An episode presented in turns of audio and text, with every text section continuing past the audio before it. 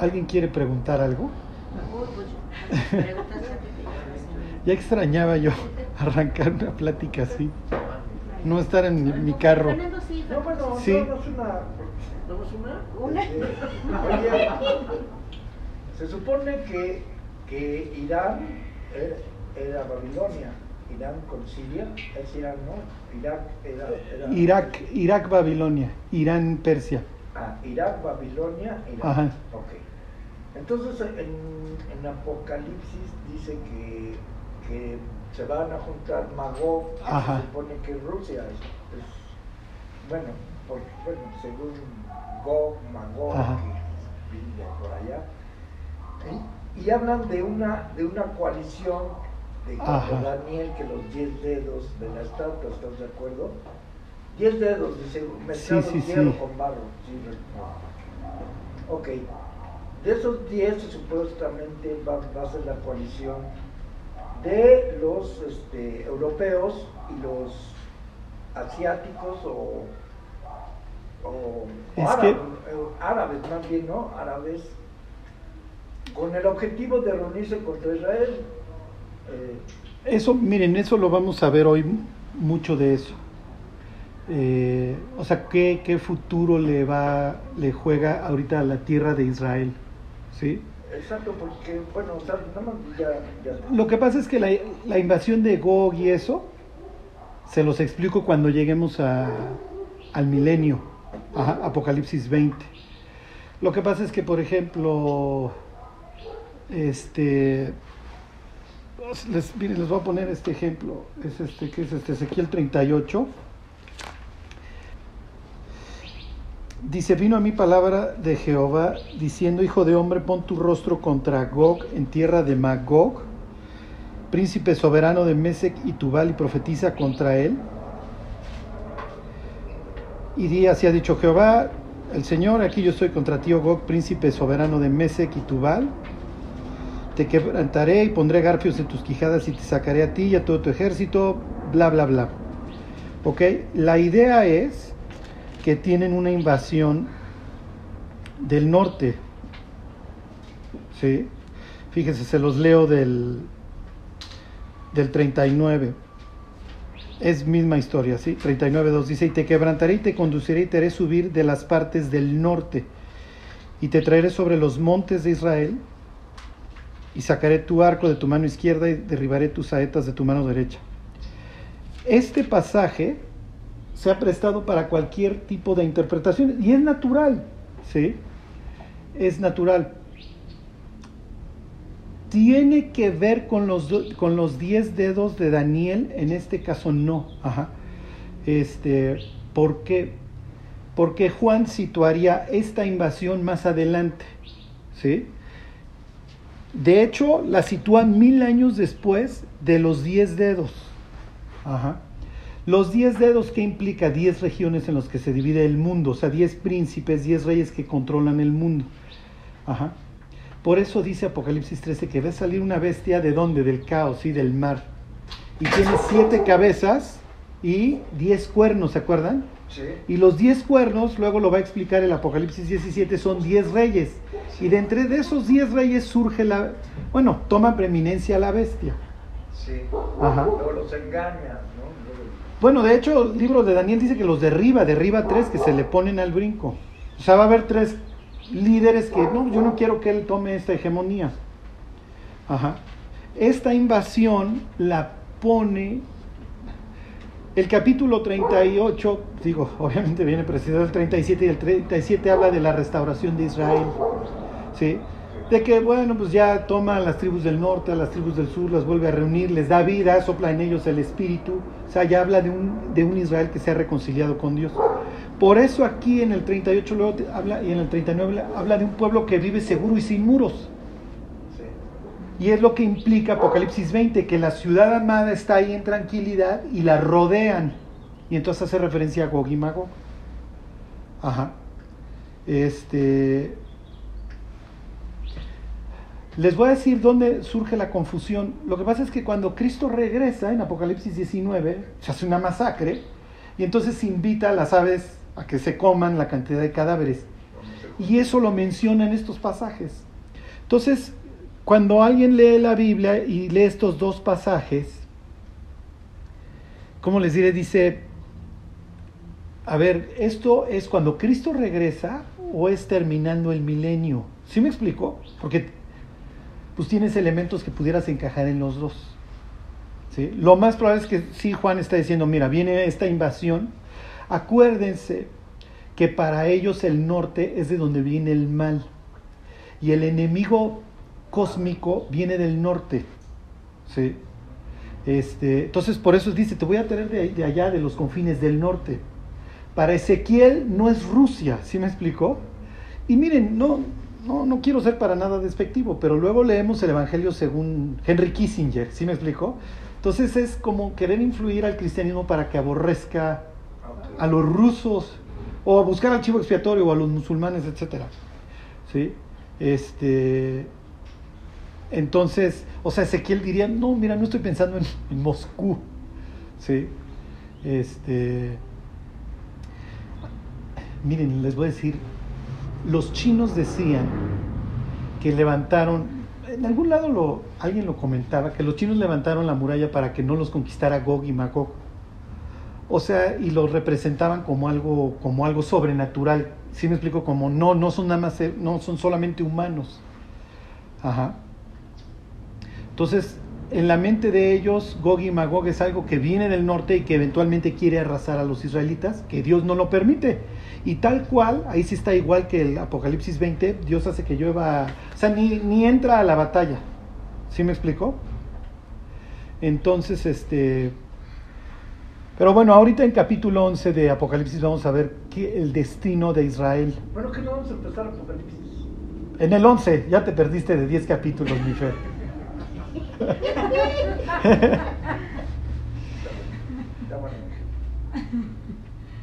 Miren, y aprovecho el comercial para decirles, es muy, como son cosas que no han sucedido, es difícil, ¿sí me explico? Porque todo el mundo andamos... Y acuérdense, lo más importante es intentar meterse en el cráneo de estas personas, a ver ellos qué piensan, ¿sí? qué, qué ellos hubieran interpretado. Lo mencionaba en otro estudio, los judíos, y no solamente ellos, otros pueblos también tenían, se orientaban al este. Ajá. Por eso se acuerdan, la, la casa de Dios mira La hacia el este. entra por donde entra Dios. Exactamente, tiene una orientación hacia el este. Los latinos igual, de ahí viene la expresión, la orientación, estás desorientado. Ah, entonces, pues busco el oriente. ¿Y por qué es fácil buscar el oriente? ¿Por qué creen? Porque nace el centro. Porque de ahí sale el sol, entonces no hay pierde. En la mañana, o sea, si estoy perdido, me espero en la mañana y por lo menos ya sé para dónde es el oriente. ¿Sí? Miren, si yo quisiera ir a su casa y estoy parado en el zócalo, en la mañana me pinto para allá. Sí, sí, sí. Ajá. Entonces, para ellos el oriente es donde nace el sol. Si yo doy la espalda al oriente, estoy viendo hacia dónde, hacia dónde. Hacia el oeste. Ajá. Exactamente, hacia el poniente, a donde se pone. ¿Qué implica eso? Hacia el futuro, hacia el Ah, ocaso. o sea, donde la salida. Eh, Exactamente, estoy viendo. Ajá. Entonces, si yo tengo esta, si yo estoy viendo al oriente, esta sería mi, mi qué. Exactamente, mi qué. Ajá, ¿y esta cuál sería? La siniestra. Exacto. Este que te da a entender algo recto, algo derecho. La luz. Y esta, malvado. Entonces, si yo tengo esta orientación, ¿de dónde viene el mal? De la siniestra. Es lo que. ¿Sí me explico? Es lo que. Por eso cuando dice que viene del norte, es que es una fuerza siniestra. Claro, luego, luego, ay, mira, es que está hablando de Libia y entonces le pone una bombardeada de aquellas, ¿no? Está hablando de Irán, de los persas, Persia, Lut, todas estas naciones. No, Siria y todo eso. China. Pero se los voy a explicar porque lo que pasa es que luego, como en Estados Unidos hay mucho evangelio. Los mismos malandrines, mira, vamos a, a darle tantita vuelta a esto. ¿Ya ven cómo son remalandros? Acuérdense, cuando ustedes lean Babilonia en el Apocalipsis, ya está hablando de una explosión, todo el mundo. ¿Sí? Todo el mundo. Pero, pero más que nada también de la, de la religión católica, ¿no? Bueno, de Roma. y- Bueno, si habla de Roma, capítulo 17, si habla de Roma ahí concretamente. ¿Por qué? Porque la bestia la trae con Roma. Como la trajo su prototipo que era Antíoco, y, este, y como lo trajo el propio Nerón, otro prototipo de la bestia. Sí. Sí, gracias. Sí, Este, un capítulo Claro. antes, Sí. Ezequiel 37. Y miré allí aquí tendones sobre ellos, y la carne subió y la piel cubrió por encima de ellos, pero no había en ellos claro, sí, es una restauración parcial, no sirve, es inútil. Entonces ten- tengo que... Ajá, y entonces luego ya les da vida. ¿Qué implica una conversión? Eso es lo que le pasa al Fernando exactamente, ¿no? Bueno, pero lo que sucede es que, miren, hoy la gente ve a la tierra de Israel y dicen, ya se cumplió Ezequiel 37, y dices a la mitad, porque espiritualmente no tiene ninguna reconciliación para nada, al contrario, Dios diría, no tiene nada que ver, y es lo que, de lo que trata este pasaje, entre otras cosas, Apocalipsis 11. Y sí, también lo tuve personal, ¿no, Charlie? Digo. Claro, en nuestra vida pues es lo mismo, si O sea, Dios- no he recibido el Espíritu Santo y quiero tener al Espíritu y me engaña.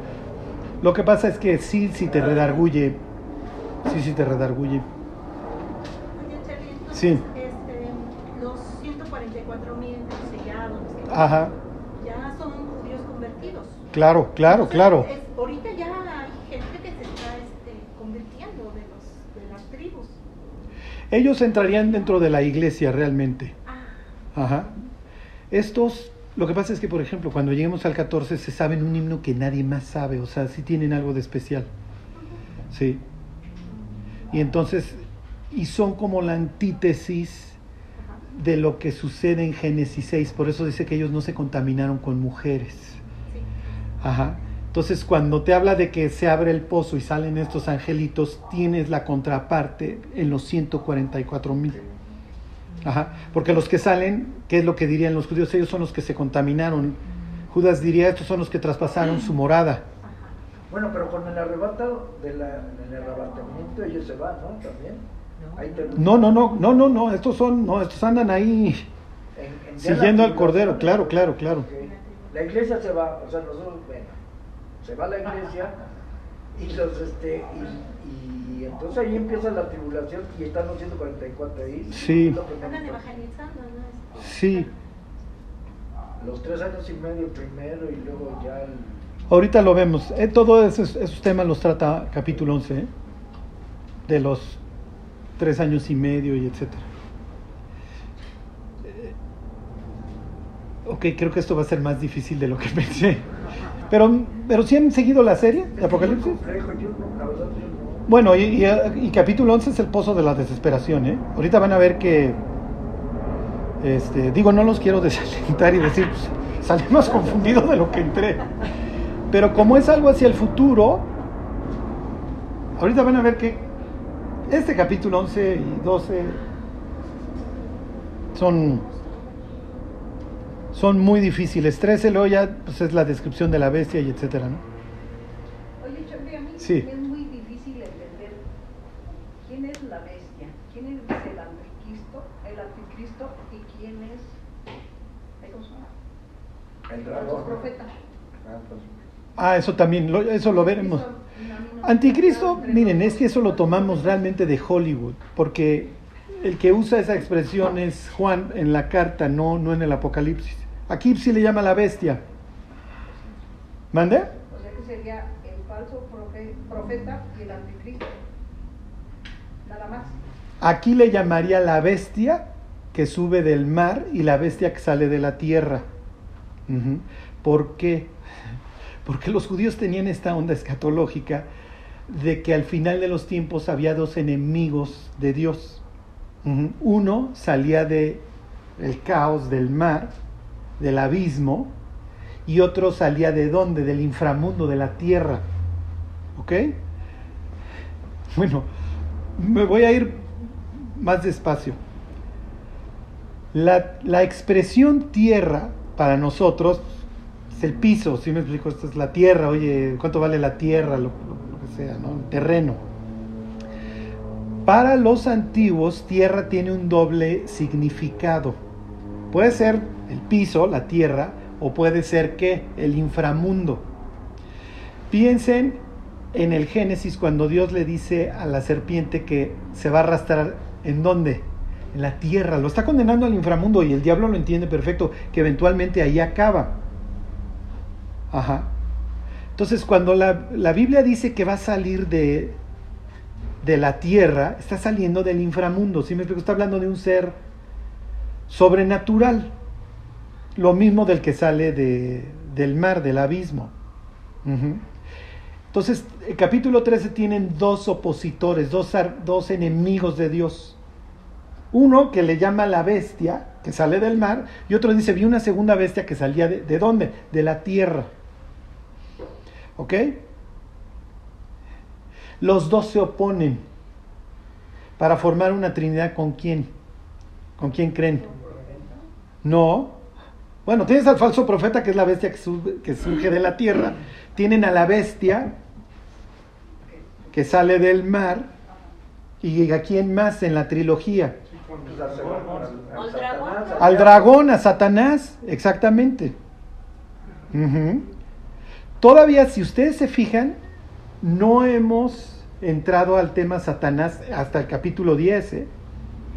¿No? No, no lo ha tocado, ni en el 11 lo va a tocar, hasta el 12. Porque falta este enemigo presentarlo, quién es, qué hace, etcétera, identificarlo. ¿Ok? Digo, ya, ya mencionó ahí a la, la iglesia esta, donde es este Pérgamo, que le dice, vives donde está el trono de Satanás. Pero todavía no ha introducido como a este enemigo. Pero son tres. ¿Por qué tres? Por la trilogía. Claro, porque está imitando a Dios. ¿Ok? ¿De dónde sacaban los judíos que tenía Dios dos enemigos como típicos o tradicionales? Que uno sale del mar y el otro sale de la tierra. ¿De dónde creen? Díganme dos. Exactamente, Leviatán y ¿cómo se llama el otro? Exactamente, esos dos. Entonces en su idea es, ah, mira estos dos seres, aunque están subyugados y es, son dos seres caóticos, por eso los menciona Dios como yo tengo poder sobre todo. Este, ¿Quién le enseñó? ¿Quién le dio la vista al águila? Ajá. Este, ¿Quién le dio fuerza al búfalo? ¿Quién le dio valor al caballo? Y diría, a ver, el, el leviatán y entonces lo describe, pues yo lo tengo bajo mi poder. Ajá. Y el bemot que tiene una cola como árbol, está bajo mi poder. ¿Sí me explico? Sí, Entonces, ¿Quién le puso el carpio? No exactamente. Entonces ellos dijeron, ah, mira, tiene estos dos enemigos. Y además el leviatán, dice Salmo 104, está en el mar. Y otro está en la tierra. ¿Qué, dice Juan, Apocalipsis 13? Simple y sencillamente está tomando algo que ya sabían. Pero esta vez los pone como dos seres que se oponen a Dios. ¿De dónde sale la palabra anticristo? Esa la usa Juan, pero en su carta. Y entonces dice, ¿quién es el anticristo? Sino el que niega que Jesús vino en carne. Simplemente está diciendo es alguien que se opone a Dios, a Cristo. ¿Sí? Pero cuando salieron las películas de, ¿se acuerdan? De- del chamaco, es el anticristo y entonces se le asoció con la bestia. Sí, Juan le llamaría, este, digo, Pablo le llamaría el hijo de perdición. ¿Sí? Apolea, son de la misma raíz, de Apolión. Va a Apolea, dice capítulo 17. Pero les voy a ir terminando así poquito a poquito el rompecabezas. ¿Sí? Pero bueno, entonces tienen trilogía, dos opositores y Satanás, y hacen su trilogía. Y lo mismo el Padre, representado el Satán, el Hijo representado en la bestia, y el Espíritu Santo representado en el falso profeta. Y hacen lo mismo. Uno gobierna y le entrega su trono. Entonces, ¿qué dice Jesús? Toda potestad me es dada en los cielos y en la tierra. ¿Qué es lo que hace Lucifer? Le da su trono. Ujú. Se hace que todos adoren a la. ¿Y qué es lo que hace el falso profeta? Te- ¿Qué es lo que hace el Espíritu Santo? Te lleva a los pies de Cristo. ¿Qué es lo que hace el falso profeta? Te lleva a los pies de quién? No, de la Ah, bestia. de la bestia. Lo mismo, lo mismo hacen. Perdón, y entonces él es el que siendo estatua empieza a hablar y todo eso como robot. Miren, ya lo veremos, la, la- la- la- la- la imagen, ¿no? ¿En qué consiste que le vayan a dar vida? Porque el único que sopla vida es Dios. Pero aquí dice, y se le concedió que le pudiera dar aliento a la, a la imagen. Y ahí hay dos interpretaciones. Una, que Dios le concede, ándale, te doy permiso de que infundas vida. O dos, que sea Watson este, que sea Alexa. Digo, no tengo nada contra Amazon, porque sea una inteligencia artificial que cobre, Sí, un robot. Que cobre este, conciencia de sí mismo. Hoy, pues Alexa y Siri, pues no, son, ¿sí me explicó? Finalmente puede aprender, pero no es que tenga conciencia de su existencia. Como que nos van preparando, ya, ya no nos va a sorprender tanto. No, y olvídense, los últimos meses nos pasaron de tercero de kinder a sexto prepa. Pero es como lo que está buscando la singularidad. Es eso. Miren, la, la singularidad tiene varias definiciones. Una de ellas consiste el día que la humanidad duplique el saber todos los días. O sea, es brutal. O ya una total convergencia entre el hombre y la máquina que genere una nueva especie transhumana que sea inmortal. Pero y estamos a cuarto para el ratito. Bueno, yo sí lo voy a ver, no se la macuento. ya está muy veterana mi vieja. Miren, no sé si han visto estos experimentos en donde le dicen a la gente, a ver, le, le vamos a hacer examen. Entonces hable al call center este y presente una queja. Y usted tiene que determinar si está hablando con un robot o con una persona. Ah. Y entonces sale el entrevistado, ¿era el robot? No, era el cuate. Y ahora, ¿era el cuate? No, era el robot. Entonces ya está, ahora que cobre conciencia algo, sí lo, por eso dice que se le concede, o sea, te doy, ¿sí me explicó? Porque si no, nunca pudiera. Nunca pudiera. Bueno, y les termino de decir, digo ya, la bestia que sale de la tierra, ¿qué implica que salga de la tierra? Bueno, sí viene del inframundo, pero ¿qué asocian con tierra? ¿Qué asocian con tierra? Sí, polvo. ¿Y quién está hecho de polvo? El hombre. Por eso es que es religioso. ¿Sí me explicó? O sea, usa la religión. ¿Quién le trajo el fruto de la tierra? ¿Se acuerdan? Caín. Entonces está hablando de alguien que le hace al ser humano que fije sus ojos en el mundo, en el aquí y en el ahora. No. Y hoy tienen una humanidad aquí y ahora, pensando en conquistar las estrellas y lo que ustedes quieran. Por más que Dios intenta que, que- que el ser humano alce la cara. Bueno, este, ¿alguien tiene otra pregunta? ¿No? Bueno. Uy, uy, uy. Es que esto va a ser muy, muy, este, muy complicado. Pero bueno, ya les hice el comercial. Lo que vamos a estudiar en el capítulo 11 no ha sucedido. Por eso es muy difícil. ¿Ok? Es muy difícil. Les voy a hacer como el inciso A, el B, el C, el D, y luego ya cada quien interpreta de forma privada el pasaje. No, lo digo de broma. Acuérdense que la Biblia no es de interpretación privada. Sin embargo, cuando tienes profecías hacia el futuro, ¿sí me explico? Ahora, ¿por qué creen que, es- que Dios no, nada más, no deja un recetario? Miren, va a suceder A, B, C y D en tal fecha esto, tal fecha aquello. ¿Por qué creen? Para que el diablo no se entere. Exacto. Finalmente es una guerra. La primera venida de Jesús presenta a ciertos personajes que uno, si hubiera vivido en esa época, hubiera esperado que conocieran al Mesías, que pudieran decir, mira, está el Mesías. Y todos fallan. ¿Sí? Piensen en Juan el Bautista mandándole preguntar a Jesús si él es el que había de venir. ¿Se acuerdan que es una expresión que viene de Zacarías 9? He aquí, tu rey vendrá a ti, justo Salvador, bla, bla, bla. Entonces al Mesías le decían el que va a venir. Y Jesús entra en un burro. ¿Ok? Tal como decía Zacarías. Bueno, piensen en Nicodemo. Había un principal entre los judíos que se llamaba Nicodemo. Este, espérenme, ya tengo otra vez fallas técnicas. Este, este vino a Jesús de noche y le dijo, Rabí, sabemos que has venido de Dios como maestro porque nadie puede hacer estas señales que tú haces si no está Dios con él. ¿Qué le está diciendo? ¿Qué le está preguntando? ¿Eres tú? Cualquier persona hubiera dicho, si Nicodemo no puede reconocer al Mesías, estamos perdidos. Y después de la, de la crucifixión, ¿se acuerdan que Jesús va camino de Maus con dos discípulos? Entonces, oigan, ¿de qué platican? No, es el único que no sabes qué ha sucedido de Jesús Nazareno, varón profeta, poderoso en obra y bla, bla, bla. Oh, sí. Y nosotros pensábamos que este es el, era el bueno, el que iba a redimir a Israel, pero pues, lo mataron. Entonces, ni modo, pues no era. Y entonces Jesús lo regaña tardos para creer. Y uno diría, pues sí, Jesús, pero pues es que agarra la onda que no era lo que estábamos esperando. Sea, si ustedes leen Isaías 9:6 en la Navidad, porque un niño nos es nacido, un hijo nos es dado, y yo les preguntara de quién está hablando, pues de Jesús. Y luego, ¿qué dice el 9:7?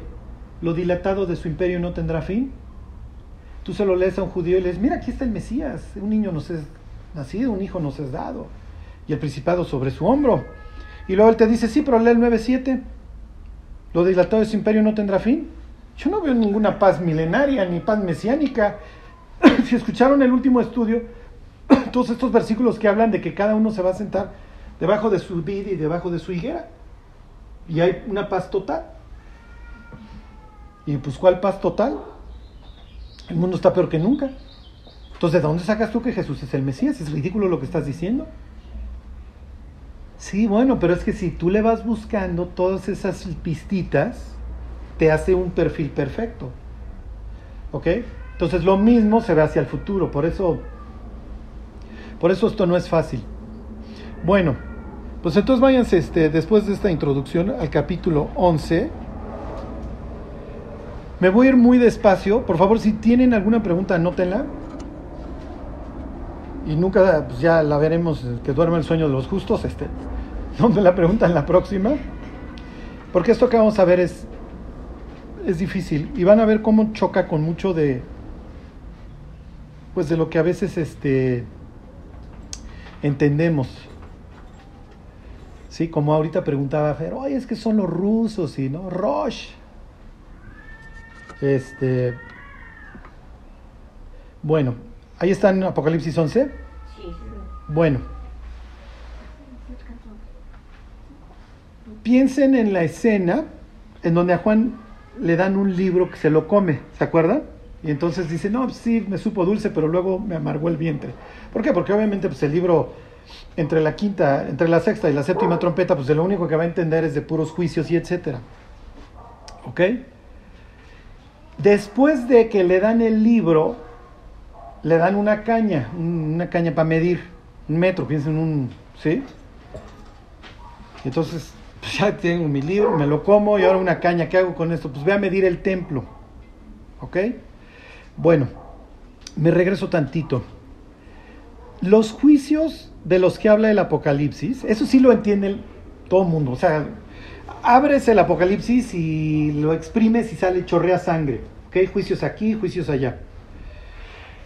Los juicios del Apocalipsis los tenemos como en tres sets, ¿se acuerdan? En tres combinaciones. Los sellos, ahorita las trompetas y luego las copas son los mismos, pero desde tres ángulos distintos. ¿Ok? Y luego les explico por qué. Y es natural que muchos creyentes dicen, no, mira, tienes estos, luego estos y luego estos. ¿Ok? Aquí vamos a ver que no, porque el séptimo consiste en que esto se acabó. Ya, tan tan, ya vino Cristo, reinó y muchachos, los que quisieron, pásenle a mi reino milenial y los que no, pues pásenle aquí a la vueltecita al incinerador, ¿no? Este, tan tan, ¿ok?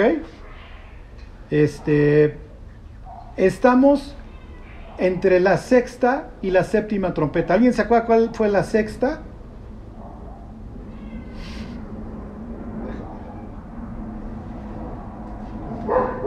Ok, ¿poemas? A ver, vamos a la 1. La primera, llueve fuego y azufre, ¿se acuerdan?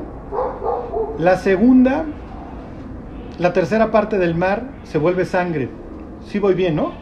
La tercera, las aguas se vuelven amargas. La cuarta, el sol, la luna y las estrellas son heridas. O sea, ahí tienen un caos total para el mundo, porque imagínense que no salga el sol en la tercera parte de lo que debe de salir. Ni la luna, con todo lo que implique, pues no sé, desde un punto de vista ecológico. ¿Ok? La quinta, ¿cuál es? La quinta es la más morbosa. Se abre el abismo y sale Apolión. La sexta, ¿cuál era? La las quimeras, ¿ok? ¿Se acuerdan? Estos caballos con cara de león que escupe fuego y la cola como culebra, que para los antiguos no es nada nuevo, es una culebra. Y luego, miren, pues lo que dicen es que son tanques, es que son helicópteros. No, no, o sea, vamos, Trófimo de Éfeso, cuando le llegó la carta nunca había dicho, ah, sí, es que va a ser un tanque que van a hacer en el futuro. No, son quimeras. Acuérdense que para ellos, para los antiguos, y sobre todo para los judíos, esta onda de, eh, de, seres modificados no es nuevo para nada. ¿sí? En su mente, pues, en su Septuaginta, en su Biblia en griego, tienen al tienen a la sirena, tienen al ¿cómo se llama? el burro con cuerpo humano. No es nuevo. Entonces, salen también del abismo. ¿De dónde salen? ¿Quién sabe? Lo que sí aclara ahí el pasaje es que tiene hasta el día en que estos van a ser liberados, desde la hora en que van a ser liberados. Saldrán de algún laboratorio, uy, se nos chispoteó y qué creen que sucedió y sí me explico y salgan estas cosas para saber. Lo que sí deben saber, deben de tener en su radar y lo van a estar viendo ahora en las noticias, es todo es la experimentación con el genoma humano, ¿ok? ¿Para qué? Para modificar al ser humano. Y esto es muy grave, ¿por qué? Porque si yo te creo, si yo te genero en una probeta con un genoma distinto, yo te patento y eres de mi propiedad. Así de grave, ¿eh? Así de grave. Así de grave. Hoy, imagínense, los dueños de semillas modificadas llegan con el agricultor y dicen, a ver, a ver, a ver, esto que estás cosechando, ¿qué? Me debes unas regalías. Oye, ¿por qué? Pues mira, yo no sé si el viento las arrastró, lo que tú quieras, pero aquí cayó y esta versión del trigo, de lo que tú quieras, es mía y me debes una lana. El día de mañana, en un sueño de Aldous Huxley, se hace el ser humano modificado y eres mi esclavo. Eres mi propiedad. Y además ya me está fallando el páncreas, entonces ven fulanito, ¿por qué? Porque usted cree para eso. Ese es, y miren, hasta cierto punto siempre se disfraza de, es que vamos a hacer órganos para cuando alguien le falle, que es que viva el órgano dentro del puerquito. Sí, pero luego el del puerquito no lo están aceptando, entonces ya tienes que hacer algo más parecido. Es tétrico lo que les estoy hablando, pero esas son las noticias de hoy. Y existen los comités de bioética, hasta qué punto. ¿No se acuerdan de una noticia que les leía en una de las grabaciones? De la votación por la iniciativa de ley que presentó un senador para este, impedir la experimentación con seres humanos y que perdió la votación y no pasó la reforma y la experimentación con seres humanos va a continuar para modificar el genoma. Hacia allá vamos, hacia las quimeras. Para nosotros es como, uy, no, en muchos años, vayan ustedes a saber lo que ya hay ahí en los laboratorios clandestinos y ni tan clandestinos. ¿Ok? Bueno, entonces les retomo. Tienen sets de siete juicios, ¿ok? Hagan de cuenta que es la misma película pero vista desde ángulos diferentes. Todas acaban en la consumación, ya en el final. Y en el caso de los sellos, entre el sexto y el séptimo hay un paréntesis. En este caso, entre la sexta trompeta, las quimeras y el fin, viene otro paréntesis. ¿Ok? Que es lo que estamos viendo y que se extiende en varios capítulos. Bueno, ¿qué tiene esto que ver? O sea, ¿qué va a transmitir Juan? ¿Qué tiene que medir? ¿Por qué va a medir? ¿Qué templo va a medir? Son un chorro de cosas. Bueno, miren, si alguien les dice, oye, es que yo entiendo que los juicios son sucesivos, está bien. No, digo, cuando pase, que esperemos no estar, pues ya nos platican luego, ¿no? Si fueron sucesivos o era, o era la misma película vista desde tres ángulos. Bueno, dice 11.1. Entonces me fue dada una caña semejante a una vara de medir, y se me dijo, levántate y mide el templo de Dios y el altar y a los que adoran en él. Les voy a leer hasta el 2. Todo esto es muy extraño, ¿eh? Pero el patio que está fuera del templo, déjalo aparte. Esta palabra déjalo, ahorita lo vemos en griego, es ekpalo, o epcalo, epcalo, ahorita se los digo. Dice, y no lo midas porque ha sido entregado a los gentiles y ellos hollarán la santa ciudad 42 meses. Bueno, los voy a hacer pensar y luego les digo la, las diversas, o sea, para qué esto es el pozo de la desesperación. ¿eh? Bueno, número uno, se le da una caña semejante a una vara de medir. Y le dicen que se levante y mida el templo de Dios. Número uno, ¿qué implica medir? Justicia. Ok, ese es muy bien, Fer. Miren, lo felicito a Fer por ser tan espontáneo. ok. Bueno, sí se relaciona, ¿eh? Balanzas justas y, y medidas justas, diría Dios. ¿Qué, qué otro, qué, qué creen que implica medir? ¿Qué pasa si ahorita ven a un arquitecto midiendo el portón de acá? ¿Qué haría, Edificar. qué harían Raúl y Pilar? Es más, vienen varios arquitectos y empiezan a medir. Oye, quedaría súper bien algo aquí. ahí. Mira, ahí podemos poner. ¿Qué dirían? ¿Qué pensarían ellos? Están planeando, planeando. Claro, algo están planeando. ¿Y qué implica? Construir. Sí, que ya están sustituyendo. ¿no? Implica dominio. ¿Ok? Y entonces ellos dirían, no, espérate, yo, si yo tengo un contrato de arrendamiento o yo lo compré o lo que sea, ¿no? Aquí yo tengo mi título que me otorga la posesión. ¿Tú por qué andas midiendo? Ajá. Entonces, de, entrada, a ver, ve a medir. Imagínense que Juan va a llegar al templo que sea y empieza a medir. Los que están dentro del templo, ¿qué van a pensar?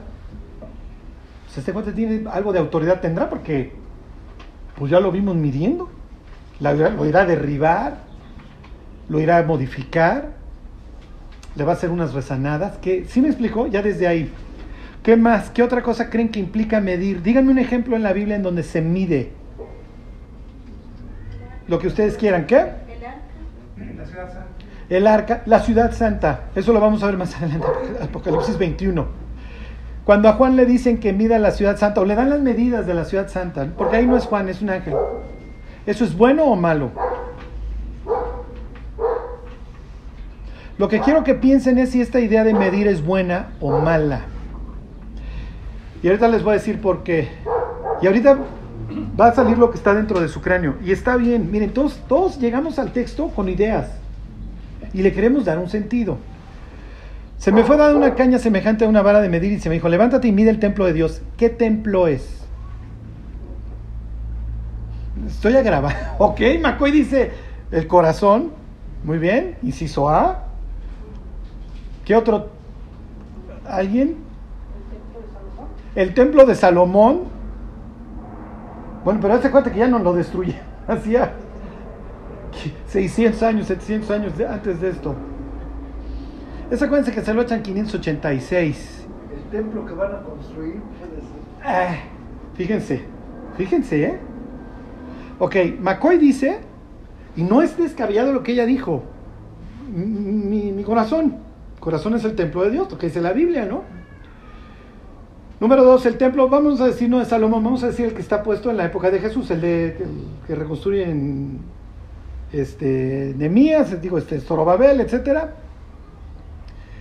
este, y Josué, y que luego ahí remodela Herodes. Tenemos este. Tenemos el de Herodes. ¿Tú cuál decías? El de el que van a construir los países que ya les andan por construirlo. ¿Cuál más? El del milenio. El del milenio, exactamente. ¿Qué otro más? El celestial. El celestial, bien. Tiene razón, ¿eh? Fíjense. Ahí, si tienen un once abierto, fíjense el 19. Y el templo de Dios fue abierto en el cielo y el arca de su pacto se veía en el templo. Lo que acaba de decir Olivia no tiene nada, nada de descabellado. ¿Qué otra cosa se denomina el templo en la Biblia? ¿La qué? La iglesia. La iglesia, porque vosotros sois el templo del Dios viviente, ¿no? Entonces tienes al, creyente como el templo de Dios, está bien. Tienes a la iglesia, tienes el de, el de Herodes, tienes el que dice Fernando y tienes el celestial. Tenemos cinco opciones. Y todas, a todas le puedes menear para que encaje. ¿eh? Bueno, pues ¿cuál es la que mejor queda en el... Y ahora, para agravarles la situación, no los quiero desalentar. Ahorita les, se los termino como que los termino de confundir y luego les armo más menos el rompecabezas. Quisiera yo decirles que yo tengo todas las piezas. Igual yo acabo el motor y, oiga, ¿qué era esto? Miren, no, no, me, me sobró o me faltó. Ok. Este, ¿dónde estamos? Ok, ahora piensen, lo tiene que medir. ¿Cuál mide? ¿El de Herodes? ¿El del milenio? ¿El celestial? ¿El que va a ser la bestia? Digo, el que donde se va a sentar la bestia. Ahorita lo leemos. ¿Cuál mide? Ok. Primero vamos a ver si medir es bueno o malo. ¿Alguien se, acuerda de algún pasaje otro? Ezequiel. Ezequiel 40. A ver, váyanse a Ezequiel 40. Misma escena. Misma escena. Si nosotros agarramos Ezequiel 40, pues está, está viendo el del milenio, está viendo el del milenio, está viendo la casa de Dios.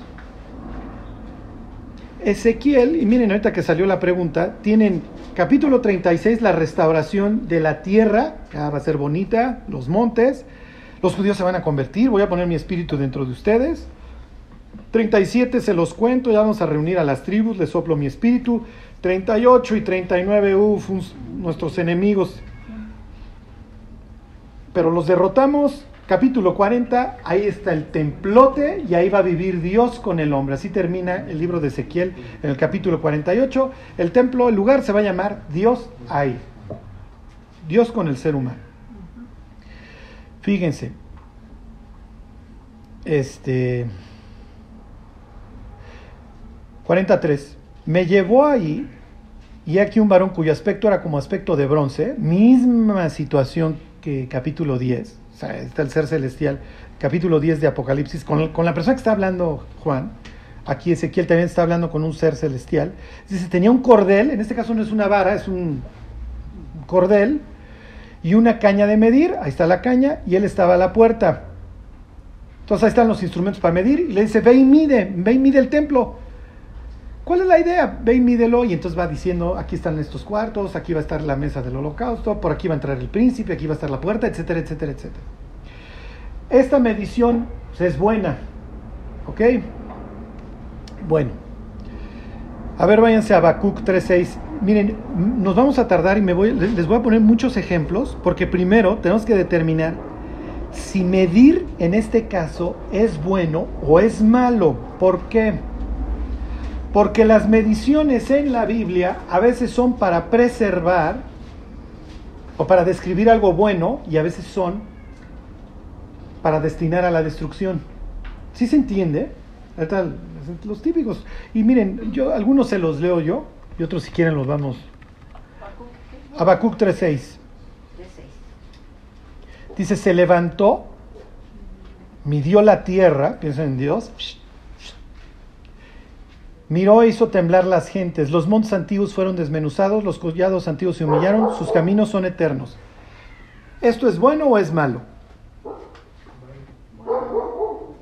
Bueno, sí, pero o sea, o sea, el hecho de que los montes fueron desmenuzados, los collados antiguos se humillaron, temblaron las personas, esta medición es buena para las personas pues no es buena, ¿sí me explico? A ver, ya te encontré culpable, ¿sí se entiende la idea? Les pongo este ejemplo. A ver, segunda de Samuel 8.2. Se los leo si quieren. Dice, derrotó, tan... bueno, ¿la quieren buscar? A ver, búsquenlo. Segunda de Samuel, ¿qué? 8.2. Ujú. Esto era una forma de determinar si vivías o morías en la antigüedad. Entonces quedaste dentro de la cuerdita, la, la libraste, quedaste fuera de la cuerdita o vayan ustedes a saber cómo era, pero no era bueno. ¿Ok? Fíjense, dice, está hablando de David, derrotó también a los de Moab y los midió con cordel, haciéndolos tender por tierra. Y midió dos cordeles para hacerlos morir y un cordel entero para preservarles la vida. Y fueron los moabitas siervos de David y pagaron tributo. Si de repente llega David y te dice, a ver, ustedes impíos, acuéstense y, y pasa una cuerda, ¿eso es bueno o es malo? No, ok, no es donde quieres estar. ¿Ok? Bueno, Fíjense, una más fácil. Jeremías 13:25. Este es, este es muy fácil. Miren, una fácil. Con el juicio que midas, ¿qué? Serás medido, ¿ok? Pues es una advertencia. Jeremías 13:25. A ver, tú tienes, tú leíste esta mañana el libro de Jeremías, pasaste por 13.25, vienes aquí en la tarde con Charlie, Charlie te dice, ¿medir es bueno o es malo? Cuando le dicen que vaya y mida el templo, ¿es bueno o es malo? Depende del contexto. Exactamente, depende del contexto. Ahorita lo vamos a ver. Dice, esta es tu suerte, la porción que yo he medido para ti. Dice Jehová, porque te olvidaste de mí y confiaste en la mentira. ¿Esta medición es buena o es mala? Es mala para- Pésima. No, mira, yo ya te medí el juicio y no te la vas a acabar, mi cuate. Ujú. Ok. Entonces, por un lado vemos que le dice Dios a Ezequiel, a ver, mide el templo. Y entonces él está feliz y dice, estos son los dominios de Dios. Le, eh, Apocalipsis 21, no, mira, mide la, mide, la, mide la ciudad y lo mismo mide para allá que para acá, eso es bueno. Pero hay otras ocasiones en donde la Biblia dice, no, tú no quieres ser medido. Este templo al que Juan, al que le dicen que mida, ¿es bueno o es malo? Si es bueno, ¿qué implica que lo mida? Que lo va a preservar. ¿Sí, sí, sí se entiende? ¿Ya? Miren, para que vean uno otro bueno, váyanse este, a, Isaías, déjenme ver si lo tengo aquí, si no se los busco. Es este. Ay, ay, ay. Espérenme, espérenme, espérenme. Isaías, déjenme ver si sí lo tengo, ya no. Isaías 40, 12.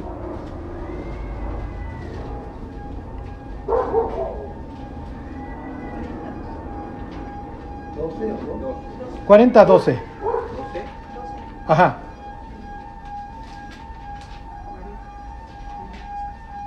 Ahí están. Dice, ¿quién midió las aguas con el hueco de su mano y los cielos con su palmo? Con tres dedos juntó el polvo de la tierra y pesó los montes con balanza y con pesas los collados. ¿Quién midió las aguas? ¿Qué está diciendo Dios? ¿De quién son? De Él. A ver, yo las mido y con tres dedos agarro todo el polvo de la tierra. ¿Ok? Bueno, lo que quiero que sepan es que Dios a veces, lo único que implica esto es medir algo, es que es lo mío, ve y esto es mi dominio, número uno. Número dos, lo voy a preservar, ahí yo voy a estar. Entonces, ve y mid- dales las medidas porque quiero que conozcan las medidas de la casa en donde yo voy a vivir. O número tres, la medida es mala. Esto es lo que yo medí para ti, no te la vas a acabar y este es el cordel que yo he tendido para juzgarte. Ok, entonces ya entiendo algo. Yo sé que dominio implica, número uno, dominio. Digo, medir implica dominio y puede ser en buen sentido o en mal sentido. Ok, cuando Dios le dice a Juan, ve y mira, ahí está la caña, a ver, ve a medir ese templo y a los que adoran en él, implica ve, ve, ve- ve y cuenta cuántos hay ahí. O tómenlos en cuenta. Vuelvo a la pregunta. ¿Qué templo tiene que medir? Ujú. Sí, se refiere al templo que va a construir la bestia, que va, que van a, que va- donde se va a sentar la bestia, ¿qué implica que lo mida? Que lo está midiendo para qué? Para preservarlo. No, sí la... Al contrario, si se va a sentar ahí la bestia, ¿para qué lo manda a medir? ¿Qué, qué mensaje? ¿El cordel es para que, le, para que le vaya bien o para que, o para que le vaya mal? Entonces, ya, ya lo tenemos. Medir implica dominio, número uno. Y número dos es o para destrucción, como el caso esto de los moabitas o el de Habacuc, o para preservar. Una de dos. Entonces ya ahí ya tenemos mucha luz, ya, ya nos dijo. Ok, ya me queda claro. Si es el templo que va a construir donde se va a sentar la bestia y lo manda a medir, ¿qué está implicando? Que lo va a destruir. El irlo a medir es, mira, mide tanto, pues entonces échenle tal cosa para que truene. Si es el templo, como dice bien Olivia, el de Dios, ¿qué está implicando? Pues aquí nada más caben tanto porque es por cubo y el Que los va a... ¿Qué? ¿Pero qué implica? Sí, que la... Preservación. Sí, claro. Piensen en la esperanza que tenemos de que Dios nos guarde. Y por eso dice, y cuenta, y cuenta a los que están en Él. Y viene un contraste, miren, regresense al 11. Pues no dicen que es como un cubo el cielo, Charlie. Sí, pero todavía no, no, no, no. No está construido así. Sí, pero todavía no, no baja, por así decirlo, todavía no aterriza. Ahí voy, ¿eh? Déjenme este. Ay, ay, ay. Ahí estoy. ¿Ahí están? Sí. Por ejemplo, leyendo el 2, parecería que sí es para preservar, porque en el 2 dice que no midan el patio. Exactamente, fíjense. Y, y yo creo que no vamos a pasar ni del 12, pero bueno. pero es mejor que se lo lleven, ¿ok? Y que entiendan todo. Sí. Bueno, se los leo desde el 1. Entonces me fue dada una cañada semejante a una vara de medir y le va a pedir que mida tres cosas. Levántate y mide, número uno, el templo. Número dos, el altar. Luego viene a ver que, de qué altar está hablando, eso ya lo veremos. Número tres, a los que adoran en él. Tres cosas. Entonces va a llegar ahí con, la, con su caña, a ver, ya, ya medí el templo, a ver el altar, muy bien, y pues, con cada cuate que está ahí. ¿Qué están haciendo los que están ahí? Están adorando. ¿Ok? Que para estos momentos en el Apocalipsis ya nos encontramos a un chorro de personas, y, tanto humanos como no humanos, que adoran a Dios. ¿Ok? Bueno, entonces, a ver, lo están adorando. Dice, pero el patio que está fuera del templo, déjalo aparte y no lo midas. Porque ha sido entregado a los gentiles y ellos hollarán la santa ciudad 42 meses.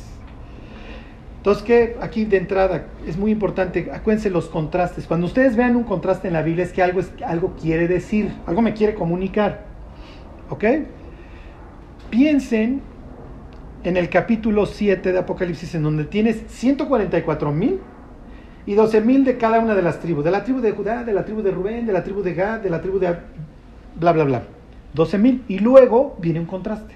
Y lo que ve Juan, una multitud que nadie puede contar de toda tribu, pueblo, lengua y nación. Por un lado tienes un número fijo de namas israelitas y por el otro lado tienes un número indeterminado de todos los pueblos.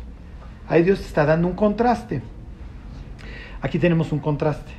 Ve y mide el templo, el altar y a los que están ahí, pero no midas el patio de afuera, porque no me interesa y además lo van a hacer garras los gentiles. Ok, y entonces César dice bien, lo más probable es que sí sea el celestial porque está contrastando que esto no lo midas porque esto fuchila, porque esto lo están pisoteando. Si ustedes se acuerdan, el templo, en la época de Jesús, tiene un patio a donde adoran los gentiles. Y Jesús los reprende porque hicieron mercado en ese lugar, los saduceos, ¿se acuerdan? ¿Se acuerdan que había una, una bardita que decía, bajo tu propio riesgo, si cruzas y eres gentil, te matamos? Y a Pablo lo quieren matar porque dicen que introdujo a Trófimo, que era un efesio, era un griego. Bueno, ¿qué idea está dando? Mira, a ver, Juan, levántate, mide el templo. Lo de afuera, el patio ese, ya ni, ni te acerques, eso ya déjalo porque lo van a andar pisoteando. Entonces tienen un contraste entre un templo y lo de afuera, eso ya ni lo midas. ¿Sí se entiende? Ok. Sí, Charlie, pero ¿dónde está el templo en donde se va a sentar la bestia? Porque la Biblia dice que va a haber un templo cuando esté la bestia. Durante la tribulación hay un templo. ¿Dónde lo dice? ¿Quién me dice? A ver, váyanse a segunda de Tesalonicenses. Lo dice Jesús en Mateo 24, pero ahorita no, no los confundo más. Ok. Segunda de, de. De Tesalonicenses 2.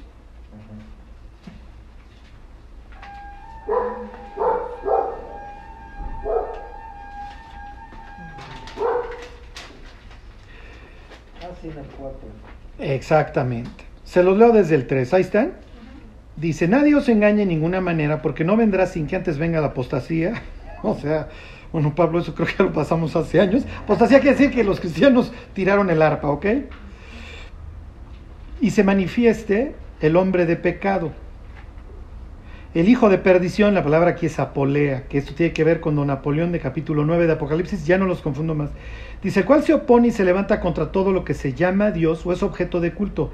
Tanto que se sienta en el templo de Dios como Dios, haciéndose pasar por Dios.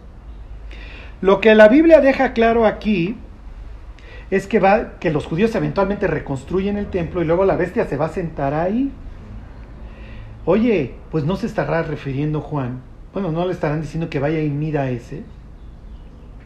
Sí, lo que pasa es que si va y mide ese, pues Dios está reconociendo que se requiere ese templo, que no estuvo mal que lo construyeran y que lo va a preservar. ¿Ok? Que se construya un templo en Jerusalén, ¿es bueno o es malo? Piensen en su respuesta. ¿Ok? Tic, tac, tic, tac. No se vayan de bruces. Que se construya un templo en Jerusalén. Vamos a pensar, bueno, si los paisas lo quieren reconstruir, felicidades que lo reconstruyan como cristianos. Es bueno porque ya se acerca la venida del Señor. En ese sentido, pero, a ver, vamos a meternos, nosotros va- vamos con Juan ahí, pues nos da chance ahí de colarnos al cielo y le preguntamos, oye, pregúntale a Dios, pues, tú que están dando información, que qué piensa de ese templo. ¿Qué piensa Dios de un templo en donde se vayan a hacer sacrificios? Ya se las puse bien fácil. No, pues se queja, ¿no? De hecho le dice, ve lo que hacen. Ajá, ¿y por qué se quejaría? A ver, váyanse a Hebreos 10. ¿Por qué diría Dios esto es? Miren, se los voy a decir con todas sus letras. ¿Por qué es esto una blasfemia? Y ahí van a estar los cristianos el día que se inaugure, ¿eh? Es en serio, eso es lo peor. Este 10, 8. Ahí están. Realmente todo el capítulo habla de este mismo tema. Dice, diciendo primero, sacrificio y ofrenda y holocaustos y expiaciones por el pecado no quisiste ni te agradaron, las cuales cosas se ofrecen según la ley. Se va a hacer racional hasta cierto punto de los judíos. Pues, oye, pues la ley nos exige esto, pues vamos a establecer el edificio y lo hacemos, ¿no? Y diciendo luego, he aquí vengo, Dios, para hacer tu voluntad. Quítalo primero para establecer esto último. Lo primero son los sacrificios para establecer qué, qué es lo último. Pues la venida de Cristo. En esa voluntad somos santificados mediante la ofrenda del cuerpo de Jesucristo hecha una vez y para siempre. Luego entonces el sacrificio de Jesús es suficiente y es perfecto. Le sigo leyendo. Y ciertamente todo sacerdote está día tras día ministrando y ofreciendo muchas veces los mismos sacrificios que nunca pueden quitar los pecados. Pero Cristo, habiendo ofrecido una vez para siempre un solo sacrificio por los pecados, se ha sentado a la diestra de Dios. De ahí en adelante esperando hasta que sus enemigos sean puestos por estrado de sus pies, porque con una sola ofrenda hizo perfectos para siempre a los santificados. Ok. Entonces, ahí está el sacerdote día tras día y así estará. ¿Se acuerdan? Sacrificio continuo en la mañana y en la tarde, en la mañana y en la tarde. Se levanta nuevamente el templo. Oye, no, pues es que tenemos que agradar a Dios y vamos a ofrecer el sacrificio continuo. Y, Dios tiene a alguien a su derecha, ¿se acuerdan quién es? Jesús. Ajá, y entonces voltea Di- Dios con su hijo y le dice, oye, ¿qué onda con estos cuates ofreciendo sacrificios? A ver, enséñame otra vez las manos. ¿Qué no habías ya pagado? Pues según yo ya. Según yo la cruz ya habías descargado todo y yo terminé con consumatum mes, a menos de que les hayamos visto la cara. ¿Sí se entiende? Entonces, desde un punto de vista de, de Hebreos 10, levantar un templo para ofrecer sacrificios es querer rebajar a la sangre de un animal a la sangre del Hijo de Dios. Oye, ¿por qué lo hacían? Por lo que explica la misma carta, era sombra de lo que había de venir. Te hago un pedagógico de lo que va a suceder. Una vez venido Cristo, ya no hay necesidad para sacrificios. Es lo que se cansa de decir la Biblia.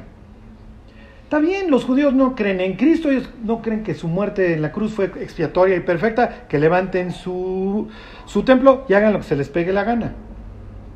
Ok, vamos a suponer que dice, me fue dada una caña semejante a una vara de medir y me dijo, mide el templo de Dios y el altar y a los que adoran en él. Tesalonicenses, cuando se refiere al templo donde se va a sentar la bestia, se refiere al templo de quién? Dices, oye, pero ¿por qué le llamas el templo de Dios si tú ya no quieres que hagan sacrificios y parece que le estuvieras dando un sello de autoridad? Todo esto se los digo para que vean lo, el rollo en el que nos mete. Entonces, para terminárselas, y ahorita yo les digo qué es lo a qué se refiere, lo más probable. Digo, finalmente todos estamos así, ¿no? A ver, le vas a poner un cordel o con vara porque tú estás muy molesto y al grado de que ahí se sentó la bestia. Y entonces le dices a Juan, mira, levántate y mídelo porque me lo voy a echar. Y esos cuates ya ni lo midas porque ya me vale lo que están haciendo los gentiles. Esa puede ser una de las explicaciones. La otra es, se refiere al templo en la época de Jesús. Bueno, después de la muerte de Cristo. Sí, pero sucede que supuestamente el Apocalipsis se escribe en el 96, lo que implicaría que tiene 26 años de destruido el templo. Entonces no hay nada que, no hay nada que ir a medir porque no quedó piedra sobre piedra. Entonces eso me retrasa la escritura del Apocalipsis muchísimos años. ¿Sí se entiende? ¿Cuál sería como que la interpretación más ad hoc? Realmente eso viene, lo, da el contexto de todo el pasaje y les hago una semblanza. Le dicen a Juan, mira, a ver, ve y levántate, mide el templo, al altar y a los que adoran en él. La parte de afuera, ni me importa ya, la, la van a andar pisoteando, ni la midas. Y mira, voy a mandar a dos profetas que van a estar predicando ahí mismo en Jerusalén y me los van a acabar matando. Y lo que el mundo dice que, wow, la ciudad santa y la ciudad santa es Sodoma y Egipto en términos espirituales. Eso es lo que dice el pasaje. Se va a comparar a Jerusalén con Sodoma y Egipto. O sea, dos lugares que en la Biblia no son buenos. ¿Ok? Entonces, ¿cuál sería la interpretación como que más clara? Le dicen a Juan, mira, quiero que veas el templo, el celestial, y quiero que lo midas porque lo estoy preservando. Pero quiero que entiendas que hoy Jerusalén, mi tierra, el templo que levanten, etcétera, ni me interesa y ni lo midas. No es de mi propiedad, por lo menos todavía no. ¿Por qué? Porque más adelante, en el mismo capítulo, viene el momento en el que Dios dice se acabó y ahora sí tomo propiedad de todo, de toda la tierra, pero todavía en este punto no. ¿Sí se entiende o ya los confundí más? Y además, piénsenlo. Nosotros tenemos esta ilusión. Bueno, no, se oye muy feo. Borren eso, ¿ok? Lo de la grabación. No lo digo de broma. Nosotros tenemos esta esperanza de que nosotros no vamos a vivir estos tiempos. ¿Sí me explico? ¿Cómo pudieras traducir, si tú tienes esa esperanza, este pasaje? Juan, mide los que están, que me adoran en mi templo, porque los traje. Y lo que está pasando allá, ni lo midas. Deja que continúe, porque esa es la idea, y la va a repetir capítulo 12 y capítulo 13. Déjalos que hagan lo que se les pegue la gana durante 42 meses, porque terminando los 42 meses voy por eso. Tres Y- años y medio. Exactamente. Entonces, entonces, ahí. Ahorita es muy... Por eso les dije que hoy íbamos a llegar hasta el 2, ¿eh? O sea, al versículo 2. Este... Déjenme ver si... ¿Hasta aquí va más o menos claro? Sí, bueno, están el tres años y medio y luego ya no, este. Lo único que yo quería que ustedes vieran es que esta orden de medir implica dominio en primer lugar y que en segundo lugar puede ser una de dos. O preservación, que esto está en yo lo cuido, o que lo he destinado a destrucción.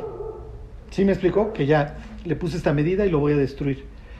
Lo más probable, conforme está el contexto, es que le dicen a Juan, mira, mide el templo, el celestial, que es más abajo, dice que se abre y lo ven. Mide el lugar, no, toma la nota de todos los que me están adorando acá, pero lo que está afuera yo no lo, yo no, ahorita yo no tengo nada que ver con eso, porque es el sentido de lo que sigue del pasaje. ¿Sí se entiende?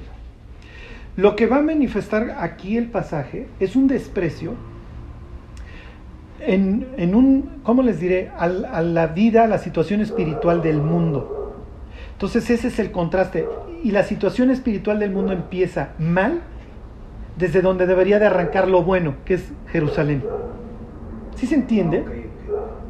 Entonces, es un contraste en donde, miran, de Sión saldrá la ley, es lo que dice Isaías 2.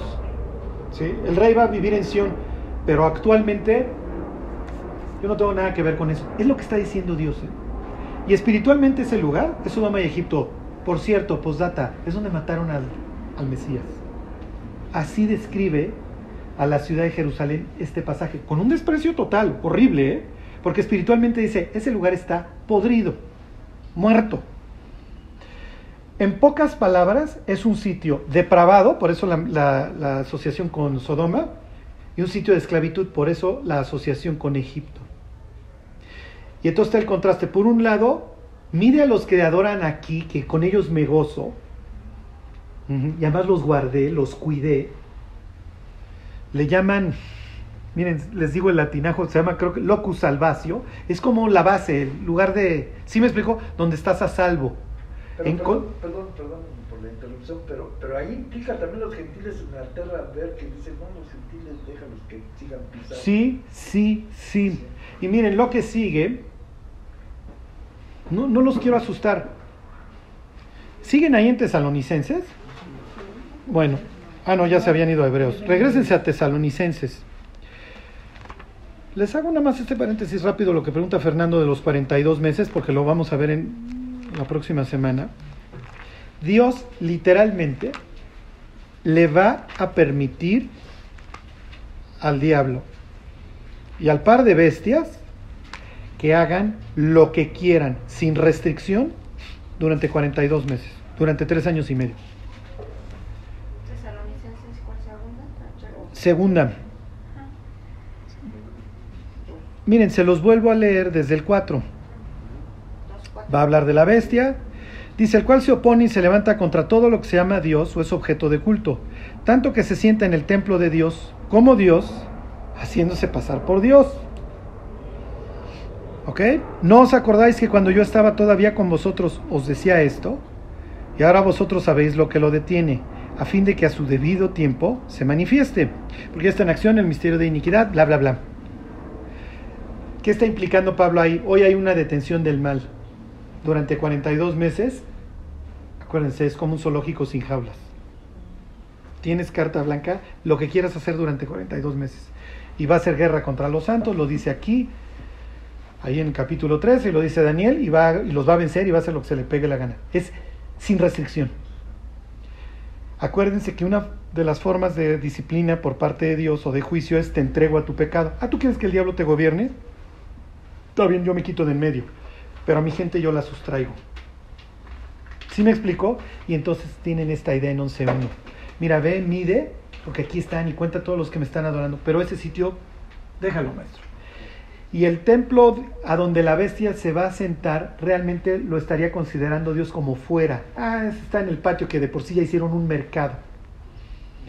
¿Por qué dice Pablo el templo de Dios y por qué Jesús toma esta misma expresión de que cuando vean el, la abominación desoladora sentada donde no debería de estar, simplemente está diciendo, miren, se va a volver a levantar el templo con su lugar, su, patio afuera, su lugar santo, su lugar santísimo, y la bestia va a entrar al lugar santísimo y va a decir, gracias Israel que me construiste mi casa porque ya la voy a habitar para siempre, ya llegué. Y ya veremos qué, qué sucede cuando, cuando pasa esto. Eso dirías, es lo que tiene que ir a medir para que luego lo destruya. Lo más probable es que no, que Dios diga, no, mira, lo que va a medir es para preservarlo y está hablando de la gente que está conmigo adorándome. Lo demás, lo demás está allá afuera y ni me interesa, y eso es Sodoma y Egipto, y háganse bolas y sus 42 meses hagan lo que se les pegue la gana. No me importa. Esas son pésimas noticias. ¿Ok? Aquí Juan va a escuchar que el diablo va a tener carta blanca 42 meses. Por eso cuando le dan el libro y le dice, oye Juan, es necesario que profetices, pues sí, la palabra de Dios es dulce, pero cuando empieza a digerir todo lo que viene, dice, pues me amargó el vientre. ¿Sí les queda claro? Ok, esta idea de que aquí estoy yo y lo que está afuera no es bueno, acuérdense esta idea de exclusión, es la tónica de todo lo que continúa. Ok, entonces, a ver si me entienden. Por un lado, vamos a pensar, está el lugar en donde Dios dice, mira, aquí me están adorando, este es el sitio que yo guardo. Allá afuera es el patio, ya lo hicieron un mercado, me vale, y en 42 meses, rífense. Lo que a continuación sigue en todo este capítulo es ese, miren, les voy a contar qué pasa allá afuera. ¿Ok? Si Dios pone profetas allá afuera, ¿cómo creen que le va a ir a esos profetas que están allá afuera? Los van a matar. Los van a matar. Y es lo que va a describir. ¿Ok? Entonces, este pasaje tiene una secuencia, o sea, tiene un orden de ideas. Se los voy a volver a leer y ahora sí ya les va a quedar todo clarito. 11.1. Entonces me fue dada una caña semejante a una vara de medir y se me dijo, levántate y mide el templo de Dios y el altar y a los que adoran en él. Pero el patio que está fuera del templo déjalo aparte y no lo midas porque ha sido entregado a los gentiles. Si no lo va a medir y va a ser destruido, quiere decir que el de arriba sí va a ser cuidado. Entonces César hizo la, ¿ok? la deducción correcta. Dice, ¿por qué ha sido entregado a los gentiles? Ahorita les leo unos versículos que hablan de lo mismo. Y ellos hollarán la santa ciudad 42 meses.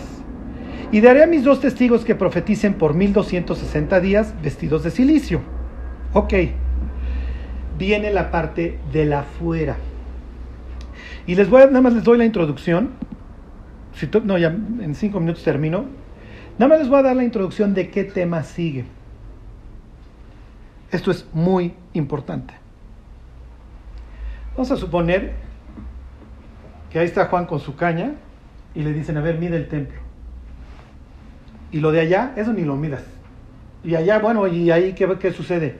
Eso va a estar pisoteado, destruido, 42 meses, olvídate, va a ser los 42 peores meses en la historia de la humanidad.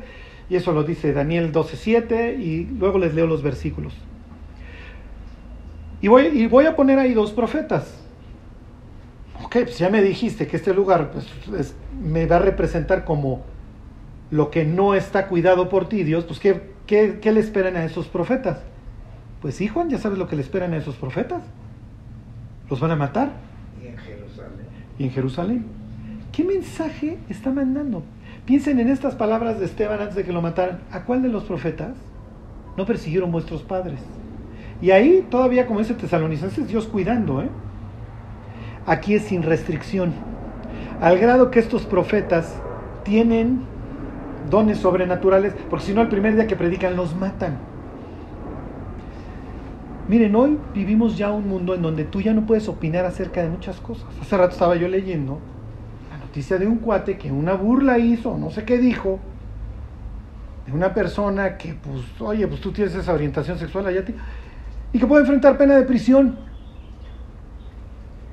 Ajá. Entonces, el, el día de mañana, oye, mira, yo no estoy de acuerdo con eso, yo pienso que la familia es así y así, y que Dios, pues varón y hembra, eres discriminador y vas al bote. Y la gente va a ir a prisión por eso. ¿eh? Entonces, hoy empezamos a ver cómo la sombra, la mancha, se empieza a extender, extender, la maldad es cada vez más fuerte, más fuerte. Y los, no quiero decir valores, porque digo, soy así como de los optimistas, pero toda la vida que Dios nos ha enseñado, todo va a ser pisoteado. Oye, yo pienso esto del matrimonio, pues estás muy mal y eres, deberías ir a la cárcel, mi cuate, o por lo menos a un campamento de reeducación, porque estás muy mal. Oye, es que yo creo que Dios esto, Dios estás muy mal.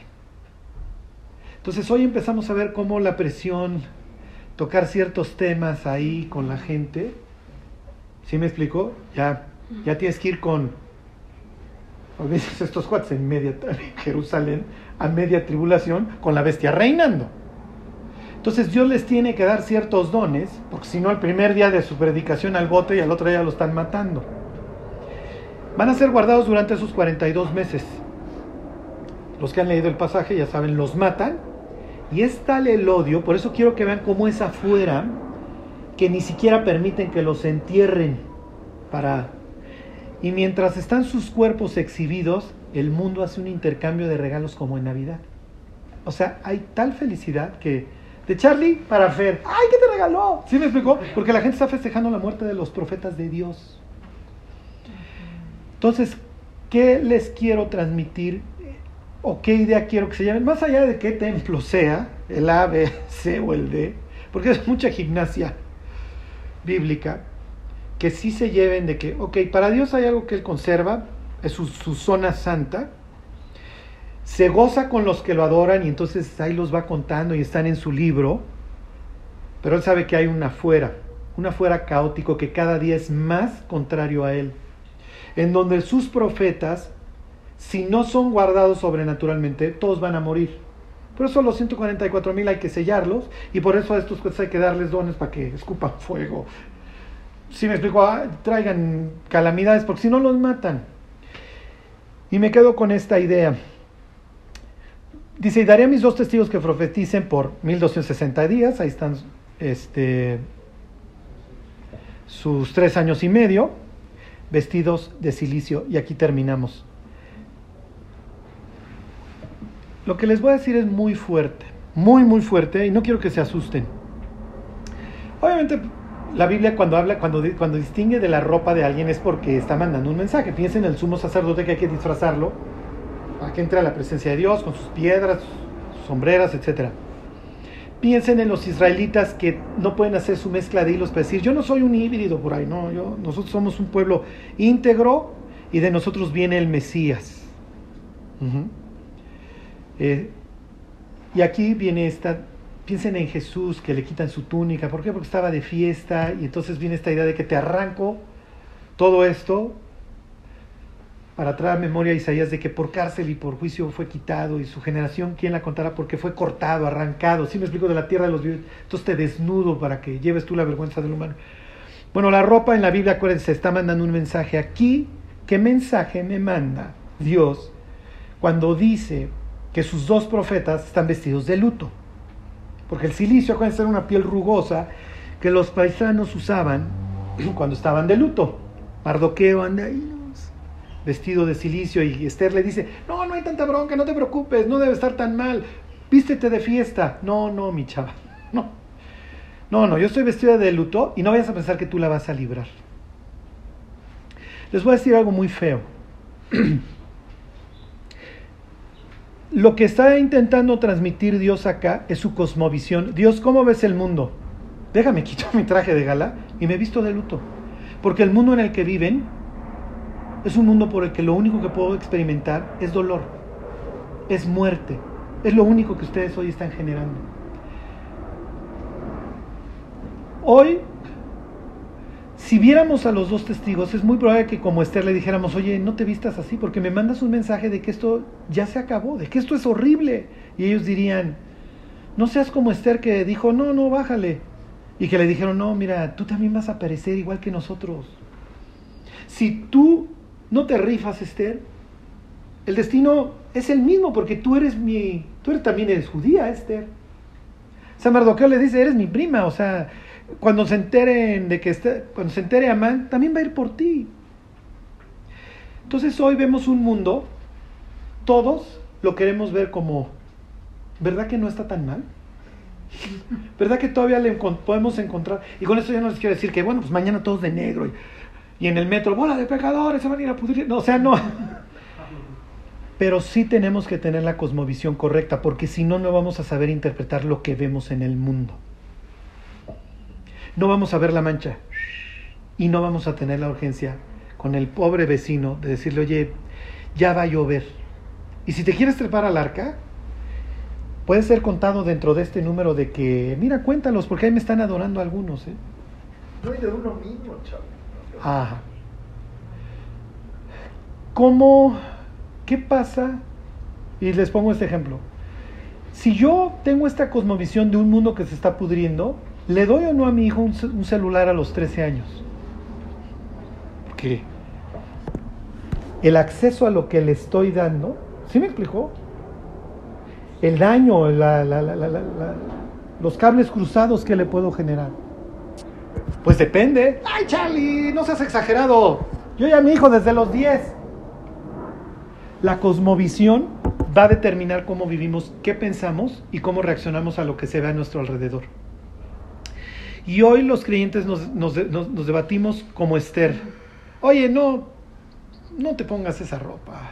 No me mandas un mensaje horrible, Mardoqueo, de que esto ya se acabó. Cuando tenemos a los dos testigos vestidos de silicio y pues, los tipos escupieron fuego, porque si no los matan, ¿qué mensaje manda Dios? Oye Dios, ¿cómo está la, cómo, cómo ves al mundo? Oye, Jerusalén, Tierra Santa, qué bonita ciudad, preciosa, ¿verdad? ¿Qué diría Dios? No, no se hagan ilusiones. Esto es mucho peor de lo que creen. Bueno, y entonces, ¿y entonces Dios qué mensaje me estás mandando? Te estoy mandando el mensaje de que mientras vives, lo que le va a dar sentido a tu vida es que tú seas mi portavoz. Realmente 11.1 para los que tenemos la esperanza de que Dios nos va a librar, como dice Apocalipsis 3.10, de la hora que va a venir sobre el mundo entero para probar a los que moran donde, otra vez vuelve uno al tema de la tierra, del terrestre. Tienen a los moradores de la tierra y a los moradores de- de- del cielo. Los que tenemos esta esperanza, ya no le apostamos al mundo, al contrario, pues yo, oye Dios, pues el día que nos quieras llevar. O sea, yo cada vez que leo estas palabras de Jesús, de días vendrán cuando querréis, vas a querer ver un día del Hijo del Hombre. Hoy, ¿no? ¿Por qué no hoy? O sea, ¿por qué no vienes hoy, Dios? O sea, no estás viendo esto. Los que vieron el coro ahí que mandó este Olivia, todo esto, o sea, vivir. Ahora, mientras hay vida, hay esperanza, ¿eh? Y termino con esto. ¿Por qué envía Dios dos testigos? ¿Por qué los envía? ¿Por qué creen? ¿Cuál es el propósito? Digo, los manda vestidos de negro, porque, o sea, como que no mandan un mensaje así muy halagador, no van con guayabera blanca como político a prometer. ¿Por qué creen? Dos testigos dan fe, sí, eso está muy bien, sí, sí, o sea, es la idea que algunos se pudieran convertir. exacto, ese es el punto. Es que la gente se convierta. No, no Que la gente se convierta. Miren, todos tenemos los familiares que dices, nunca se va a convertir. Y Dios dice, espérame, dame chance. Dame chance, deja que abra la llave y salga sangre. A ver si no.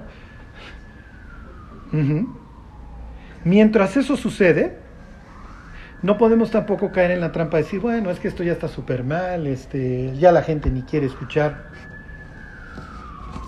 Mientras hay vida, y más vale perro vivo que león muerto. Mientras una persona vive, tiene esta oportunidad de volverse a Dios. Que Dios vaya a tener que traer lo peor sobre la tierra para que la gente se vuelva a Él, es otra cosa. Acuérdense que reyes van a entrar por las puertas en la ciudad, dice Apocalipsis. O sea, los mismos orquestadores de hoy habrá algunos que digan, no, yo no me voy a ir al infierno. Y si todavía Dios me quiere perdonar, yo me voy a arrepentir. Y si me cuesta la vida, me costó. Pero vivir una eternidad en la exclusión, No y perfeccionarse los que, los que nos creemos Sí. que somos. y- tenemos que dar un testimonio a los creyentes mientras. ¿Por qué? Porque el mundo lo está esperando. O sea, cuando nosotros fallamos, el mundo, hasta cierto punto yo estaba esperando una conducta distinta de ti. Y tenemos familia, tenemos amigos que nos están viendo. Y miren, a veces nosotros somos los primeros en desahuciarlos. Y no. Mientras hay vida, hay esperanza. Pero bueno, la próxima semana vemos este tema de la cosmovisión. Pero lo que enseña Apocalipsis 11 es que este mundo, lo único que, su única esperanza ya es volverse a Dios, porque ya no tiene futuro y por eso están vestidos de luto, porque si en este mundo se va a morir, cuando por el otro lado el mundo está predicando el transhumanismo y la vida eterna, la inmortalidad. Y el mensaje de los dos testigos es, por supuesto que no. Por supuesto que no. Bueno, este, pues vamos a, orar y, y nos vamos. Dios, te queremos dar gracias por, por esta reunión. Te damos gracias por tu palabra, Dios, aunque a veces, pues Dios, querramos ver todo el futuro, tú nos lo dejaste muchas veces así encriptado. Pero como sea, Dios nos da gozo saber que algún día vamos a estar en esta casa que tú has preparado para nosotros, Señor. Danos, Dios, una forma equilibrada de ver la vida, de ver nuestra vida. Sobre todo, pues este fervor, Dios, para fijar nuestros ojos en ti. Y Dios, realmente danos un cargo por un mundo que debajo de nuestros pies se está desmoronando. Guárdanos, Dios, te pedimos por Dios, por nuestros familiares, por nuestros amigos que son cercanos y que y que nos rodean, Dios, para que les podamos dar un testimonio correcto y que puedan ver lo que tú has hecho en nuestras vidas, Dios, que así sea. Gracias por, por la vida de cada uno de los que está hoy aquí Y Dios, pase lo que pase, que podamos terminar la carrera con gozo. Dios te lo pedimos y te lo agradecemos por Jesús. Amén.